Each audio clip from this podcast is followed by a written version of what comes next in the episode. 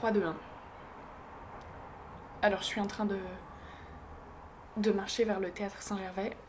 Il est 11h16 pour être précise. J'ai rendez-vous avec Rebecca Balestra. Et j'avoue que je suis un peu stressée. euh. C'est la première fois que, que je fais une interview comme ça. On va voir ce que ça va donner. J'espère que je vais pas trop bégayer, pas trop dire de e. Allez Marie, ça va bien se passer.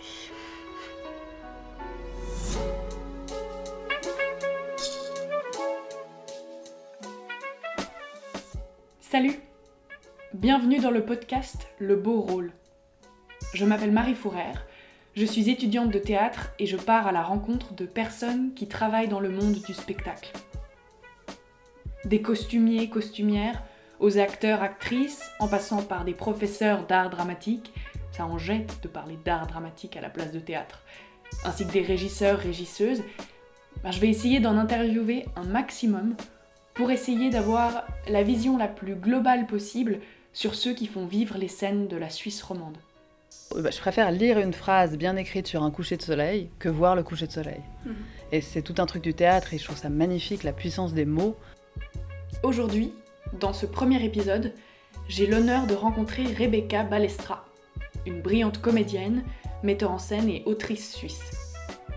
Elle est passée par la filière pré-professionnelle d'art dramatique du Conservatoire de Genève avant d'entrer à la Manufacture de Lausanne, haute école des arts de la scène, et d'en sortir diplômée en 2013. Depuis sa sortie d'école, elle travaille avec de nombreux metteurs, metteuses en scène comme Natacha Kouchoumov, actuelle co-directrice de la Comédie de Genève, Jean Liermier, directeur du théâtre de Carouge, Raoul Pastor, fondateur et directeur du théâtre des Amis, ou encore Yvan Ries, doyen des classes théâtre du CMG.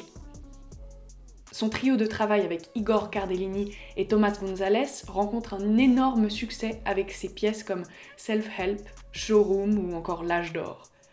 En parallèle à toutes ces activités, Rebecca ne cesse d'écrire. Elle reçoit notamment le prix d'écriture de l'atelier Studer-Gans en 2013, puis écrit et publie en 2021 Minuit Soleil aux éditions Art et Fiction, un recueil de poèmes qu'elle met en scène et interprète dans son spectacle Olympia.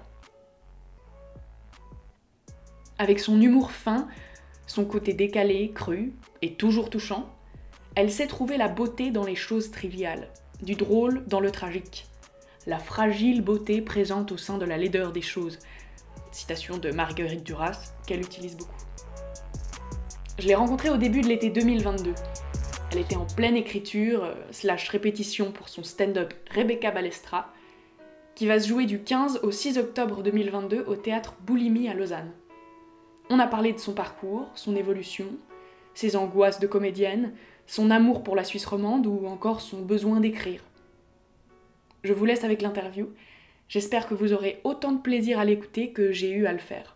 Bonne écoute Salut. Salut Rebecca. Salut Marie. Euh, je suis très contente de, de te voir et euh, je voulais juste euh, te raconter une petite anecdote.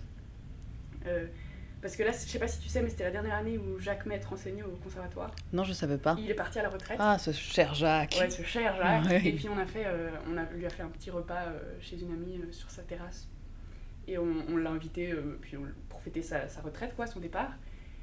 Et à un moment, t'as débarqué dans la conversation, je sais plus très bien comment, et Jacques a- nous a dit que t'avais toujours su que tu voulais faire du théâtre et que t'étais, t'a- t'avais toujours été hyper déterminé là-dedans et que, et que parce que je sais plus si t'as eu au collège ou au cycle.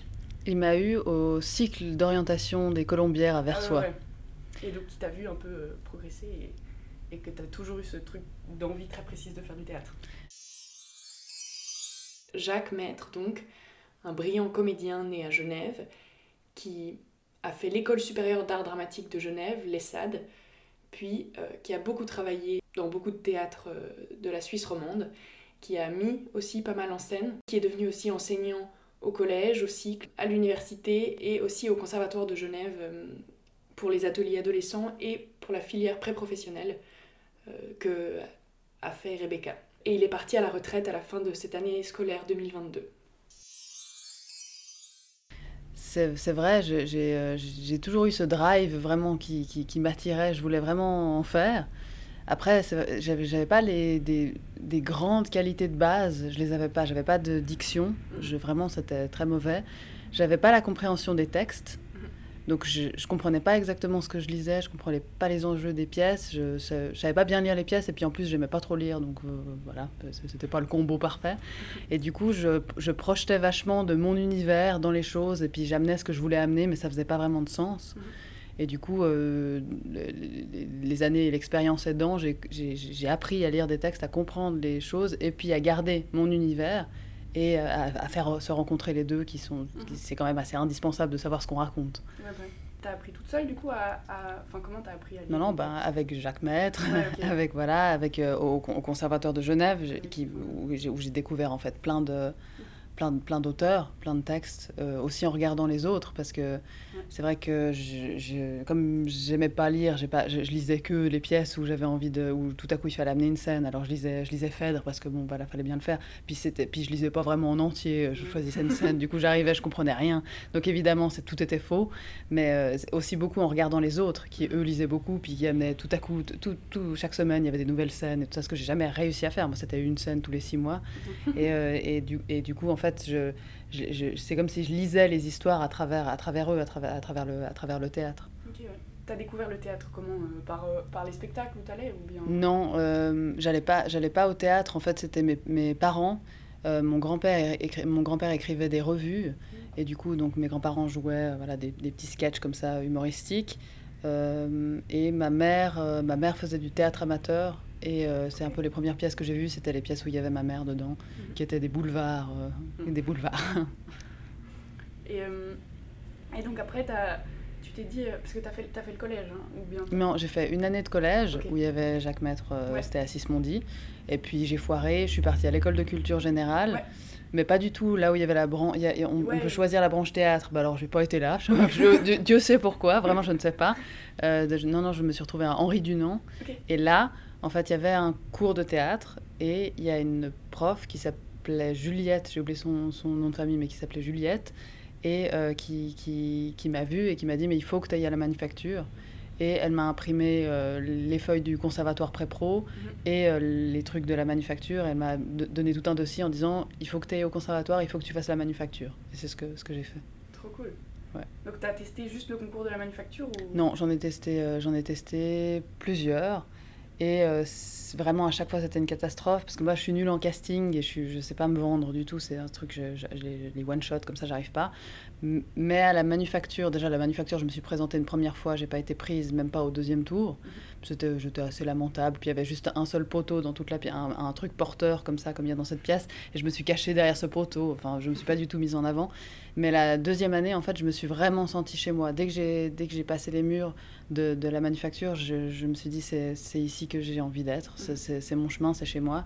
Et puis voilà, j'ai été, été prise. Trop cool. Et donc tes années à la manuf, euh, t'as as bien aimé, t'as as, créé des, des, liens avec des gens avec qui tu travailles toujours aujourd'hui mhm. et tout Alors j'ai créé déjà des liens très très forts d'amitié. Vraiment, mes, mes, meilleurs amis actuels, c'est des gens qui étaient dans ma promotion. Euh, j'ai adoré, j'ai adoré mon cursus, j'ai adoré ces trois ans, mais comme j'ai adoré aussi le conservatoire, je sais pas, il y a un truc dans, ma scolarité mais c'est aussi qu'il y avait une telle différence entre, le collège, entre le cycle, entre voilà où j'étais, je me sentais pas, je fitais pas dans les trucs, je me sentais pas à ma place. Et puis tout à coup là, c'est, je sais pas, c'est comme si je pouvais enfin être, être moi-même. Et euh, donc j'ai adoré tout mon cursus euh, scolaire et la manufacture, j'ai, trouvé ça dingue. Vraiment, j'ai, j'ai tellement, j'ai tellement appris en fait. Et en fait, avec les deux écoles, j'ai beaucoup appris parce que le conservatoire, j'ai appris vraiment des choses de diction, un peu mhm. les gammes comme ça, euh, la posture, la respiration. Et puis, euh, et puis la manufacture, ça m'a permis vraiment de d'expand mon ma, ma, ma, personnalité, ma, ma créativité. Mhm. euh, donc voilà, j'ai vraiment eu les deux, cette balance comme ça entre les deux, deux écoles. C'est trop cool. J'ai lu ton, ton travail de mémoire là. Sur, oui. Euh... Ah ouais, oh, ça doit être très mauvais. non, non j'ai bien aimé, c'était hyper ouais. intéressant, c'était cool. Et puis on a eu François Gremaud aussi euh, comme intervenant là pendant le stage, alors ah. ça m'a intéressé d'entendre parler de lui et de ses spectacles. Ce travail de bachelor s'intitule Les obsessions créatrices, rencontre entre les arts vivants et les arts plastiques dans Ré de François Gremaud. François Gremaud, qui est un acteur et metteur en scène, qui a étudié à l'ECAL, l'école cantonale des arts de Lausanne, et aussi à Bruxelles, à l'INSAS, où il a suivi une formation de metteur en scène. Il a créé une compagnie, la 2B Compagnie, qui rencontre un énorme succès avec tous ses projets. Et la pièce dont Rebecca parle dans son travail de recherche s'appelle Ré, qui est une pièce décrite comme s'affranchissant de la fable pour redéfinir le théâtre en terrain de jeu, réaffirme le temps singulier de la représentation et propose de redécouvrir, dans cet espace de rencontre qu'est le plateau, le plaisir profond de l'étonnement. C'est une pièce qui utilise donc des objets que Rebecca décrit comme obsessionnels référentiels, qui sont des œuvres rayonnantes ressorties de l'histoire de l'art et déplacées au théâtre par François Gremont. Mais tu, tu, travailles toujours avec. Enfin, tu, tu le vois toujours Je le croise au théâtre, mais j'ai jamais. Euh, j'aimerais tellement. J'ai jamais travaillé avec lui. Je vais voir ses, ses, mises en scène et puis je, le, je, le, je, je bois des bières avec lui de temps en temps. Mhm. Mais c'est vraiment quelqu'un d'exceptionnel, déjà de, de, de, tellement bienveillant, de tellement intelligent, de tellement drôle. Enfin, vraiment, il a toutes les qualités, ce, monsieur. Ouais, un grand monsieur. Je vais raconter juste une petite anecdote. Volontiers. De... Parce que, en fait, j'ai découvert. Euh ça pendant que je cherchais des trucs euh, un peu sur toi sur internet euh, mhm. avant, avant aujourd'hui. Et en fait, trop drôle parce que depuis toujours, j'ai un nouvel an qui restera pour toujours mon nouvel an préféré. Mhm. Et, euh, et je, je, le dis à tout le monde. Et en fait, j'ai c'était c'était j'avais 13 ans, donc ça devait être en 2014. Et et puis je me rappelle, on, était, on avait fait une raclette avec mes parents, et après on était allé au théâtre de Carouge. Et on avait vu une pièce que j'avais adoré, j'avais ri, j'avais adoré vraiment, c'était, c'était euh, je sais pas, une grande découverte où j'ai fait que d'y penser pendant longtemps après. Et j'ai découvert qu'en fait tu jouais dedans. C'était Silence ah. en coulisses. Ah, c'est fou. Et ouais, trop drôle. Ouais. Et du coup, euh, ben ouais, ça m'a fait, ça me fait plaisir de voir que, que tu avais joué dans, dans, cette pièce que j'avais tellement, tellement aimée, quoi. Ah, moi je m'attendais à une, à une, fin terrible où tu avais vomi. Parce que je, raconte que j'ai vomi dans le peignoir de mon père quand j'avais trop bu. Alors je m'attendais vraiment, j'ai vu, je voyais le truc arriver avec la raclette et tout ça. Non, alors, non, non oui. Alors, bah, oui, la Silence en coulisses, bon, déjà c'est une pièce euh, incroyable, une pièce anglaise. C'est juste un, c'est du, du génie, c'est vraiment très drôle. Euh, donc oui, oui, c'est un souvenir incroyable de, de, de, pouvoir jouer dans ce grand théâtre, une, une comédie. Bon, moi j'adore les comédies, hein, c'est vraiment, vraiment mon, mon, dada. Et ouais, ouais. C'était quelque chose, cette histoire. En plus, j'avais, j'avais chopé une, euh, une, laryngite au milieu, donc j'étais sous cortisone. Et puis, du coup, ben, c'était super parce que toute la moitié des représentations, toi, je sais pas quand t'es venu, mais j'avais vraiment une voix à l'hélium. Mais ce qui était vraiment bienvenu pour ce personnage, c'était ah bah super. Vraiment, la voix à l'hélium, je l'ai tenue deux semaines, c'était formidable. Mais, mais parce que comment t'avais. Parce que ça, c'était hum, juste après la manuf, comment ça s'est passé ton... Bah, en fait, après, euh, j'ai, après la manuf, euh, je crois que le premier job que j'ai eu, c'était au Théâtre des Amis avec Raoul Pastor, c'était Phèdre, je mhm. jouais Arissi. Et puis euh, l'année, l'année suivante, il, justement, il montait au Théâtre de Carouge, il montait Silence en coulisses, et ah puis il m'a proposé le, le, rôle. Mhm. Du coup, c'est un peu comme ça que ça s'est fait. Ouais. Et après, petit à petit, ça s'est... Bah, c'était, c'était T'as fait plutôt quoi? T'as passé des castings ou c'était plutôt par des gens que tu rencontrais Non, ouais, les castings, je les ai toujours ratés. C'était toujours vraiment des, des, des, relations de travail ou des gens qui m'avaient vu sur scène. Mhm. Ça s'est vraiment passé comme ça. Puis j'ai intégré l'ensemble du Poche euh, donc ça, j'ai fait 2-3 deux, trois ans dans, dans, aux poches. Et puis c'est vrai que ça, ça m'a donné beaucoup de, de visibilité parce qu'on on est, euh, on est six mois euh, dans la maison. y a, y a, on rencontre déjà beaucoup, beaucoup de metteurs en scène, beaucoup d'auteurs, beaucoup de dramaturges. Et puis le public, quoi, il nous, il nous voit dans plein de choses différentes. La presse. J'avais une grande couverture presse à ce moment-là aussi, donc du coup, ça, ça, vraiment, ça a été comme un catalyseur, mhm. je dirais. Ouais, c'était intense. Enfin, j'ai l'impression que c'est hyper. Euh, enfin, vous enchaînez les spectacles, non, quand c'est aux poches Oui, oui, bah, parce qu'on répète la journée, on joue le soir. Et euh, c'est une expérience assez incroyable à vivre. Moi, je ne pourrais pas la revivre maintenant parce que, je, comme je viens d'avoir un enfant, je suis très fatiguée. Mais euh, c'est vraiment incroyable parce qu'aussi, ça, moi qui suis très stressée, très angoissée, je passe vraiment des mauvaises journées quand je joue le soir. Euh, de, de, fait de travailler sur autre chose, ça relativise tout. Euh, ça, ça, met l'énergie dans le travail et du coup, en fait, ça, ça, libère pour le soir. Il y a quelque chose qui est, qui est, qui est de l'ordre de la libération du jeu et en fait, j'ai appris plein de choses comme ça. Ça m'a détendu et ça m'a permis d'être plus performative euh, le soir, en fait, d'être moins, euh, moins écrasée par ma peur. Mhm. Ouais, c'est vrai que ça oblige à penser à autre chose, quoi. Mhm. Ah, c'est cool. Et, et donc, ça, t'as passé quelques années. Et, et ça, comment t'es es rentrée aussi dans ce. Mais je me rappelle plus, parce que est-ce que... Ben, moi, j'ai j'ai travaillé avec Mathieu Berthollet, qui était le directeur, j'ai travaillé Ouais. dans d'Herborance, Mhm. euh, qu'on avait joué à d'Herborance, qu'on a joué en extérieur à Sion, on jouait à 6h du matin, enfin c'était magnifique, on s- on- vraiment il y avait un seul spotlight, c'était le, le soleil qui se levait, donc c'était vraiment quelque chose de magnifique, puis on l'a repris à Vidi, voilà, ça c'était un projet qui m'a beaucoup beaucoup marqué, c'est peut-être le projet qui m'a le plus marqué. Euh, et puis, euh, mais je crois qu'en fait, il m'a, il m'a intégré dans l'ensemble. Je crois que, il enfin, il m'a été, un- un- non, c'est pas vrai. En fait, je me rappelle, il y avait une audition euh, qui était à Plan-les-Ouates et genre, je me suis trompée de jour. Enfin, c'était la cata, il neigeait et je suis arrivée en retard. Il y avait vraiment une grande table de toutes les actrices et je suis arrivée vraiment avec une heure de retard. Enfin, c'était la catastrophe. Mais du coup, j'ai fait des lectures à ce moment-là. C'est, c'est Mathieu qui m'avait proposé, j'ai fait des lectures et après, j'ai été, j'ai été prise. Ok, ouais. Et ça, c'est- et ça doit être assez fou aussi de. Parce que bah, j'ai l'impression que quand on est, quand on est comédien, euh, c'est un peu plutôt des plein de, de petits projets les uns après les autres. Mais là, quand t'es aux poches, d'être sûr d'avoir euh, du travail pendant un moment, ça doit être cool euh, Mhm. de pouvoir du coup se mettre à fond là-dedans. et- Bah, c'est- c'est- ça, ça permet vraiment de se concentrer uniquement sur le, sur le travail et pas sur la peur d'en manquer. Quoi. Ouais. Euh, c'est vrai que moi, j'ai passé, en sortant de la manufacture, j'ai pas eu du travail tout de suite. Mhm. Ça a mis quelques mois et puis j'étais vraiment hum, triste et stressée. Et ma mère m'appelait euh, toutes les semaines parce que, parce que elle est gentille, elle me, elle me sponsorisait, elle payait mon appartement. Puis elle disait Mais maintenant ça commence à bien faire, il faut vraiment que tu viennes travailler dans mon entreprise, que tu deviennes secrétaire. Et puis que voilà. Donc il y avait vraiment cette épée de Damoclès qui, qui, allait me tomber dessus. Donc du coup, j'ai décidé de donner des cours de théâtre à des enfants pour pouvoir gagner ma vie. Et puis tout à coup, tout s'est emballé. J'ai vraiment eu du travail. C'est passé de, de, de rien à tout, tout le temps. Et du coup, genre, ma mère a dû me remplacer au cours de théâtre que je donnais. Donc c'est bien fait pour elle. C'était où les, les cours? C'était à Bellevue. C'est là, là où j'ai grandi. Ah ouais, d'accord.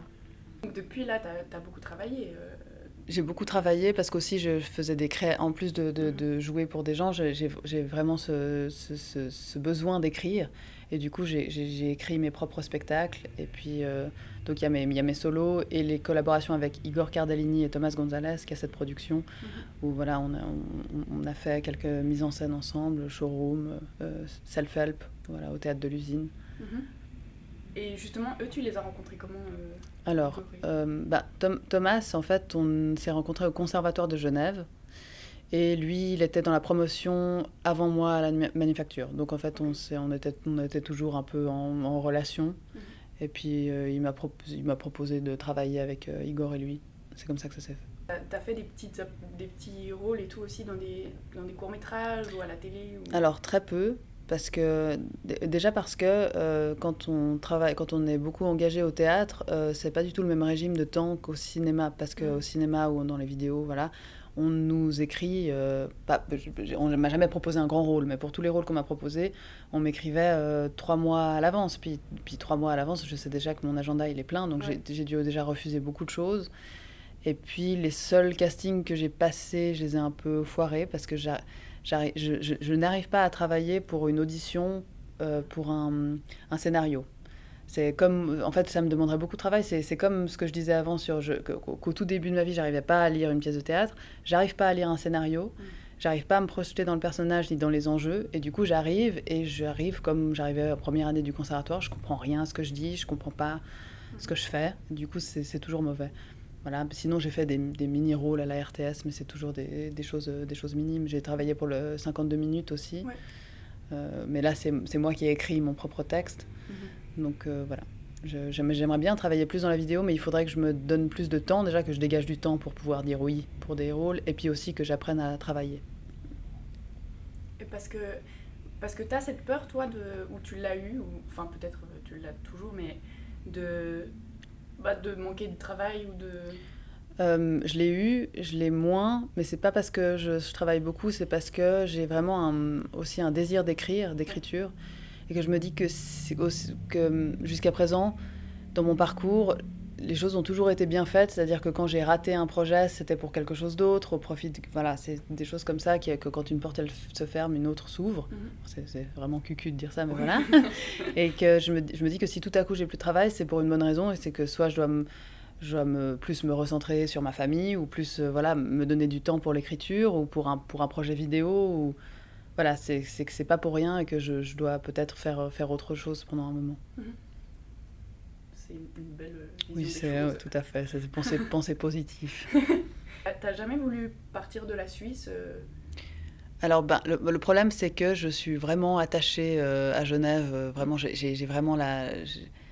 J'ai la nosta quand je pars, ça me manque. Donc, j'ai vraiment de la peine à voyager, même en tournée. Je suis mhm. très angoissée avant de partir. Euh, c'est difficile pour moi. Et j'aime pas, j'aime pas Paris. J'aime pas cette ville. Ah donc, c'est compliqué. C'est clair. mais, mais ouais, donc c'est cool. Enfin après, je, sais pas, j'étais petite, je réalisais pas forcément encore tout à fait, mais j'ai l'impression que là, dans la Suisse romande, le, théâtre, il se développe quand même pas mal. C'est cool et il y a de plus en plus euh, de choix, d'offres et de... Et, et, toi, tu, tu le ressens, ça, t'as l'impression ou pas trop? Oui, parce que je trouve que l'offre, elle est incroyable déjà en tant que spectateur. Euh, l'offre culturelle est dingue. Et puis euh, en tant qu'acteur, c'est fou parce qu'il y a des maisons tellement différentes avec euh, des, des, des, des, visions tellement différentes. Et c'est vraiment, c'est vraiment une ville qui est hyper riche, Lausanne aussi, mhm. enfin même de, toute la Suisse romande, hein, la Chaux-de-Fonds, c'est vraiment, il y a quelque chose qui est très riche ici, il y a vraiment quelque chose à faire. Et moi j'aurais vraiment envie de, si, je, si tout à coup, euh, voilà, je décide d'aller à Paris, euh, d'aller à Paris avec quelque chose que j'ai créé ici. Mhm. C'est vraiment pas courir les castings là-bas en essayant de me caler ou de, ressembler à quelque chose. J'ai vraiment envie de faire ressortir de quelque chose de, local ici et puis de se dire qu'en fait on peut créer quelque chose ici et, et, le faire rayonner à mmh. l'international. Mais pas. Euh, j'ai l'impression que ce sera plus mon parcours, c'est plus ça, si ça doit se passer. Mmh. Ok, ouais. Et donc toi, ce que tu écris plutôt. Euh, enfin, j'ai l'impression, de ce que j'ai lu, de ce que j'ai vu, que, que tu aimes bien euh, plutôt le, le comique. Mhm. Et puis, mais, mais tu racontes quand même des choses très. Enfin, il y a des choses assez dramatiques quand même que, que tu racontes et tout, mais toujours à travers du, de, de l'humour. Et ça, c'est depuis toujours Ça, c'est depuis toujours, oui. Bah, après, après c'est vrai que le, mon spectre d'écriture, il est très large parce que là, j'ai écrit euh, des poèmes, j'ai été édité chez Harry Fiction. J'écris euh, aussi pour la scène, de, voilà, j'écris pour la radio.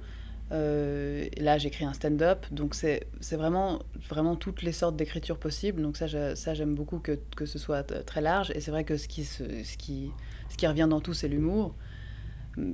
Après, c'est vraiment mon rapport. C'est très difficile pour moi de ne pas faire appel à l'humour parce que c'est vraiment ma façon d'être et ma façon de voir le monde.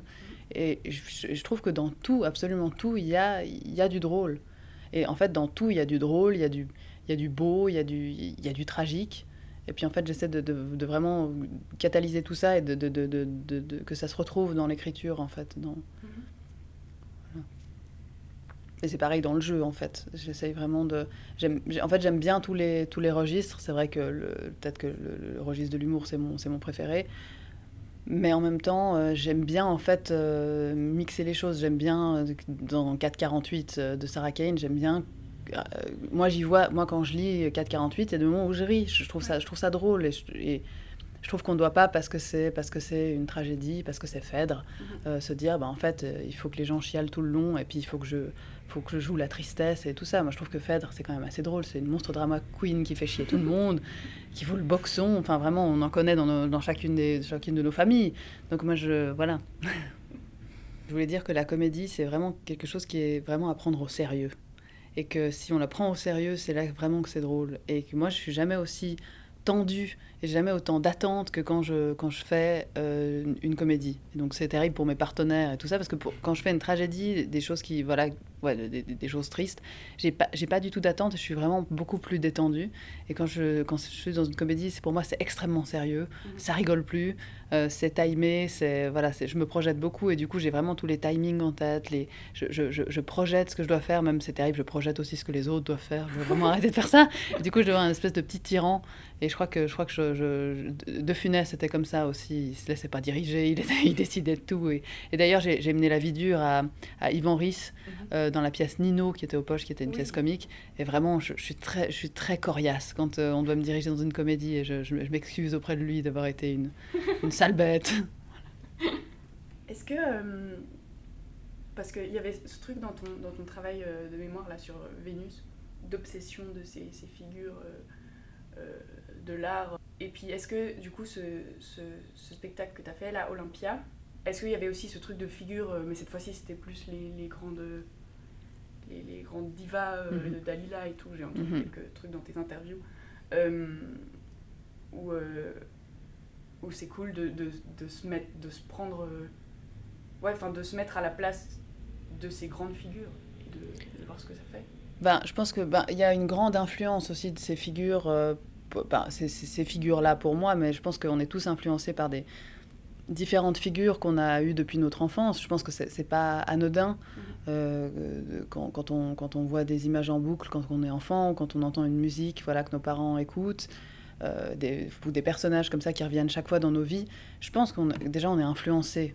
Euh, en tout cas, moi j'ai été vraiment influencée euh, dans ce à quoi je voulais ressembler physiquement ou, ou dans l'écriture ou dans voilà de- le jeu scénique. Il y a tout. j'ai- vraiment, je suis assez euh, poreuse comme ça. Je suis assez une éponge. Donc si donc il y a vraiment donc j'ai voulu euh, me servir de ça pour euh, créer un espèce de, d'univers scénique comme ça avec des, des robes des- déjà parce que j'adore ça parce que je trouve ça magnifique en fait je trouve ça beau donc il y a déjà l'esthétique du beau Mhm. J- j'avais envie que ce soit beau et puis ensuite euh, j'avais envie que ce soit beau parce que ça fait du bien de voir du beau et aussi parce que les textes sont crus sont un peu prosaïques comme ça qui parlent du quotidien et je trouvais je trouvais bien qu'il y ait vraiment cette tension entre euh, une, une robe caftan et puis euh, des courses à la Migros. Et donc du coup, je, je cherchais vraiment cette, cette tension-là surtout, et puis cette envie de... C'est un mix entre un hommage à ces, à ces, à ces, à ces divas et aussi de vouloir euh, déchirer, euh, Ouais. les, les détruire, quoi. voilà. Ouais, les enlever un peu de leur piédestal. voilà, c'est ça. Ça a été quoi euh, ton, tu dirais ton rapport au, au corps dans le jeu? Parce que par exemple, je sais que moi, on m'a- dit plusieurs fois au conservatoire que j'étais un peu déconnectée des fois, Mhm. ou, euh, ou des trucs comme ça. Est-ce que toi, toi, t'as toujours été euh, hyper à l'aise euh, Non, alors, je- non, pas du tout. Euh, Je, je- je- je suis comme toi, je suis une espèce de grand oiseau. Ouais. voilà. Euh, et c'est vrai qu'au conservatoire, on me l'a beaucoup reproché, parce que c'est vrai que je suis pas dans le sol, je sais pas marcher. Mhm. Il y avait même un exercice de Anne-Marie Delbar où on devait traverser le plateau et ouvrir une porte. Mhm. Et pour moi, c'était mais, catastrophique. Déjà, j'étais terrorisée avant de le faire. Enfin, vraiment, c'est juste l'enfer, parce que même dans la vie, ça me terrorise de, de traverser la route, de, de passer le portique de la Migros, ça me fait peur. Donc, euh, c'est c'est quelque chose. Et puis, en fait, c'est peut-être. C'est aussi des amis à moi. C'est Romain Bionda, mon ami qui est, dramaturge, qui, m'a dit une fois Mais en fait, c'est ta force. Le fait que tu, que tu manges une tartine et puis que tu, mets tes doigts dans la confiture quand, tu la manges et puis que tu n'arrives pas à ouvrir une porte, en fait, c'est ça qui fait ta singularité. C'est ça qui fait que t'es toi. Donc, n'essaie pas de manger ta tartine autrement ou d'essayer d'ouvrir une porte comme une, comme, une, comme une grande dame qui arrivera à ouvrir sa porte. T'y arrives pas. T'es un espèce de grand oiseau débile et c'est ça qui est vraiment ta force. Et quand je me suis rendu compte de ça, ça a tout, mais ça a tout changé. Mhm. Dans ma vie aussi. Je me dis, en fait, c'est c'est ça que je suis. Ouais. C'est pas autrement, donc on va pas faire semblant. Et en fait, au, au théâtre, on a envie de voir des, on a envie de voir des êtres qui vivent et qui sont. Et ça, ça, ça, ça, ça a changé ma vie. C'est qui tes inspirations ou c'est quoi tes inspirations euh? Bah, c'est dur de répondre comme ça parce que Ouais, j'en ai tellement et Ah puis, euh, puis en même temps il y en a aucune qui me vient. Euh, Mais dans, dans bah, dans bah, dans l'écriture, Ouais. euh, c'est Marguerite Duras, c'est Paul Éluard Ouais. et euh, Ramu. Mhm. C'est vraiment et puis à chaque fois c'est en fait des écritures qui sont assez simples et qui vont tellement qui arrivent tellement à, à, à- à décrire des, des, des, des- choses des sentiments je, je- je trouve ça mais ma- magnifique en fait j'adore relire les choses en boucle en fait j'aime pas lire beaucoup de choses mais tout à coup quand quelque chose me plaît comme un film je, je peux les faire en boucle vraiment c'est euh, re- aller relire des phrases et me dire mais qu'est-ce que c'est beau comment c'est comment possible d'écrire aussi bien et il y a des fois vraiment où les mots, bah, je préfère lire une phrase bien écrite sur un coucher de soleil que voir le coucher de soleil. Mhm. Et c'est tout un truc du théâtre et je trouve ça magnifique, la puissance des mots, où on n'a même plus besoin de voir le soleil. En fait, c'est c'est tel- c'est tellement bien écrit, c'est tellement beau qu'on le voit. Mhm. Euh, bah, voilà, c'est ça. Et puis au théâtre, euh, bah, au théâtre, je suis inspirée par tous mes collègues que je vois tous les jours, euh, que je vois au théâtre. Voilà, c'est en fait c'est des inspirations euh, presque quotidiennes en Mhm. fait. Et aussi au cinéma, il y en a tellement. En plus, j'ai grandi vraiment avec euh, des choses vraiment des années 90, euh, La Nounou d'Enfer, euh, Ah des, ouais. des choses comme ça, vraiment Goldie Hawn, euh, des, des Cher, la chanteuse. Mhm. C'est vraiment des femmes euh, incroyablement drôles, euh, incroyablement stylées et incroyablement ouais, brillantes. Mhm. Et je crois que vraiment je suis inspirée par ces, par ces femmes-là. Est-ce que tu connais, tu connais Fleabag? Non, j'ai, alors on m'a dit plusieurs fois de regarder, absolument que j'ai pas encore regardé, mais il faut que je regarde, surtout que j'écris un stand-up. Mais euh, ouais, parce que tu, me fais un petit peu penser à, Phoebe Waller-Bridge, justement, cette, cette autrice, euh, auteur, je sais plus comment on dit, euh, qui, est, qui, est, qui, est, qui, a un, humour assez singulier aussi, et qui est, elle est super. Il faut que je regarde, il y a beaucoup de regards caméra aussi, tout à coup elle casse, ouais, ouais je trouve que ça, ça a l'air super. Et puis c'est quoi ton, parce que dans, dans, dans Blank, là, de Minuit Soleil, mhm. tu parles de. Tu te réjouis du. Bon, alors je sais pas si tu, tu te mets dans un personnage ou si c'est vraiment toi, mais mhm. euh, qui parle de, de, se réjouir de vieillir et puis de, et de grandir. Et... Mhm. Est-ce que, est -ce que tu, tu, te réjouis, toi, de. Bah, en fait, alors, déjà, j'ai écrit ce texte. Euh, bon, c'est pas que je me mets dans la peau d'un personnage, mais c'est que je me projette moi-même plus vieille. Donc, c'est moi, mais pas maintenant. Ouais. Mais, euh, et j'ai écrit ce texte en fait parce que les, les textes d'Olympia, c'était, en fait, c'est le seul que j'ai écrit dans un, un, but dramaturgique. Parce que tous les autres textes avant, ils avaient voilà, leur euh, raison d'être et que j'ai écrit comme ça et que j'ai mis dans l'ordre. Et puis je me suis dit, mon Dieu, là c'est vraiment dark, on arrive vraiment et il faut juste une ouverture. Et je cherchais un texte qui euh, regroupe tout ce que je viens de dire, la vieillesse, la mort, se, se, chier dessus, machin. Mais de dire en fait tout ça, c'est magnifique, c'est lumineux. En fait, tout ce qui, est dark, c'est lumineux. Et euh, donc j'ai vraiment écrit euh, pour, pour ça, pour, en fait inverser, inverser tout ce qu'on venait de traverser et euh, voilà, se dire voilà, le soleil se lève sur la pièce et, et c'est tout à coup heureux, joyeux. Mais je me rappelle plus ta question. Oh, c'était si, c'était toi si tu te réjouissais de. Ah oui. si je me réjouissais, ouais. Pas trop. Hum. Mais ça dépend des jours. Parce que en même temps, je me dis que j'ai toujours été, j'ai toujours été une, une, assez vieille dame, jamais été une jeune. Je me suis mhm. toujours sentie très, très vieille dans l'âme, dans tout. Et je me dis, bah, quand, je, quand je serai vraiment vieille, bah, je me sentirai vraiment à ma place. et puis du coup, je n'aurai pas l'impression d'être décalée, d'être... Euh, voilà, je serai juste une vieille peau, puis j'aurai arrivé où j'ai commencé. Comment t'écris? Tu t'écris tout le temps? Il euh, y a des, des moments où t'écris ou... J'écris assez tout le temps. J'écris, j'ai le truc notes sur mon téléphone, et ça, j'écris, j'ai 10 000 notes. Et j'écris tout le temps, je m'envoie des mails parce que je, ne sais pas comment on fait le cloud, alors j'ai peur de perdre mes trucs. Donc à chaque fois, je reçois des mails de Rebecca Balestra qui écrit trois, trois conneries. Donc voilà. Et non, j'écris tout le temps. là aussi, je suis en train d'écrire un spectacle, donc j'écris vraiment tout le temps. Mais c'est vraiment euh, quelque chose que j'adore faire. Et puis j'adore aussi écrire des messages. C'est vraiment. Je, moi, j'appelle jamais les gens, je déteste euh, appeler au mhm. téléphone et j'adore écrire. Ah j'adore écrire des messages. Et puis j'adore relire des messages. Ah et je déteste quand dans un échange de messages comme ça, je vois que j'ai oublié un mot, il y a une monstre faute d'orthographe, ça me rend folle. Parce que j'adore ces trucs un peu épistolaires comme ça. J'adore ça. Et, et puis, euh, par rapport à ton, à ton stand-up, là, c'est quoi? Ce sera en septembre? Oui, le 15 septembre. Ah Comment ça t'est venu? Ben, j'avais rendez-vous euh, avec Patrick Deram du Théâtre Arsenic, qui m'a toujours un peu soutenu dans, ma dans la création. Et euh, je venais de finir Olympia, et puis il m'a dit Mais qu'est-ce que c'est quoi tes prochains projets? Mhm. Et je lui ai sorti comme ça, bah, en fait, et je me m'étais pas rendu compte que j'avais envie de faire ça, mais en fait j'avais envie de faire ça. Je, lui ai dit bah, En fait, j'aimerais écrire un stand-up. Et il m'a dit Bah ok, je te, je te, programme, on te programme avec le théâtre Boulimie, et puis c'est parti. J'étais un oh Dieu, merde. voilà. Et euh, comment c'est venu? Vraiment, j'arrive pas J'avais envie d'écrire quelque chose. Mais je me sens pas prête à écrire pour d'autres gens dans des dialogues. Pour moi, c'est pas encore maintenant. Donc c'était un monologue. Et euh, je me suis dit, mais j'avais besoin de me sentir cadrée dans quelque chose, parce que la, voilà, la poésie, on est quand même cadré, il faut que ça rime. Faut, En plus, avec, je l'ai fait pour, avec de la musique. Donc là, c'est un, un, texte écrit qui est chez Harry Fiction, mais il, est aussi scénique dans Olympia, et il est euh, cadré par de la musique. C'est comme si j'avais dû composer avec la musique, donc j'étais quand même très cadré. Euh, pour la radio, c'est très cadré parce que je sais que c'est trois minutes, que c'est sur un sujet euh, d'actualité. Enfin, voilà. Et là, je me suis dit, mais le stand-up, c'est méga cadré. C'est genre, c'est, tu dois, l'écriture, c'est, ça doit être drôle. Au moins toutes les 15 secondes, ça doit vraiment, tu dois avoir une punchline qui fait éclater les gens de rire. Et euh, tu n'as pas de scénographie, tu es debout. Mhm. Donc c'était le truc le plus cadré, le plus simple possible, et le plus compliqué du monde aussi. Puis du coup, je me suis dit, voilà, j'ai besoin de me sentir contrainte pour pouvoir créer. Et je crois que c'est ça. Mais ça fait pas flipper aussi un peu Oh, c'est horrible, là, je, suis en train de. C'est juste l'enfer.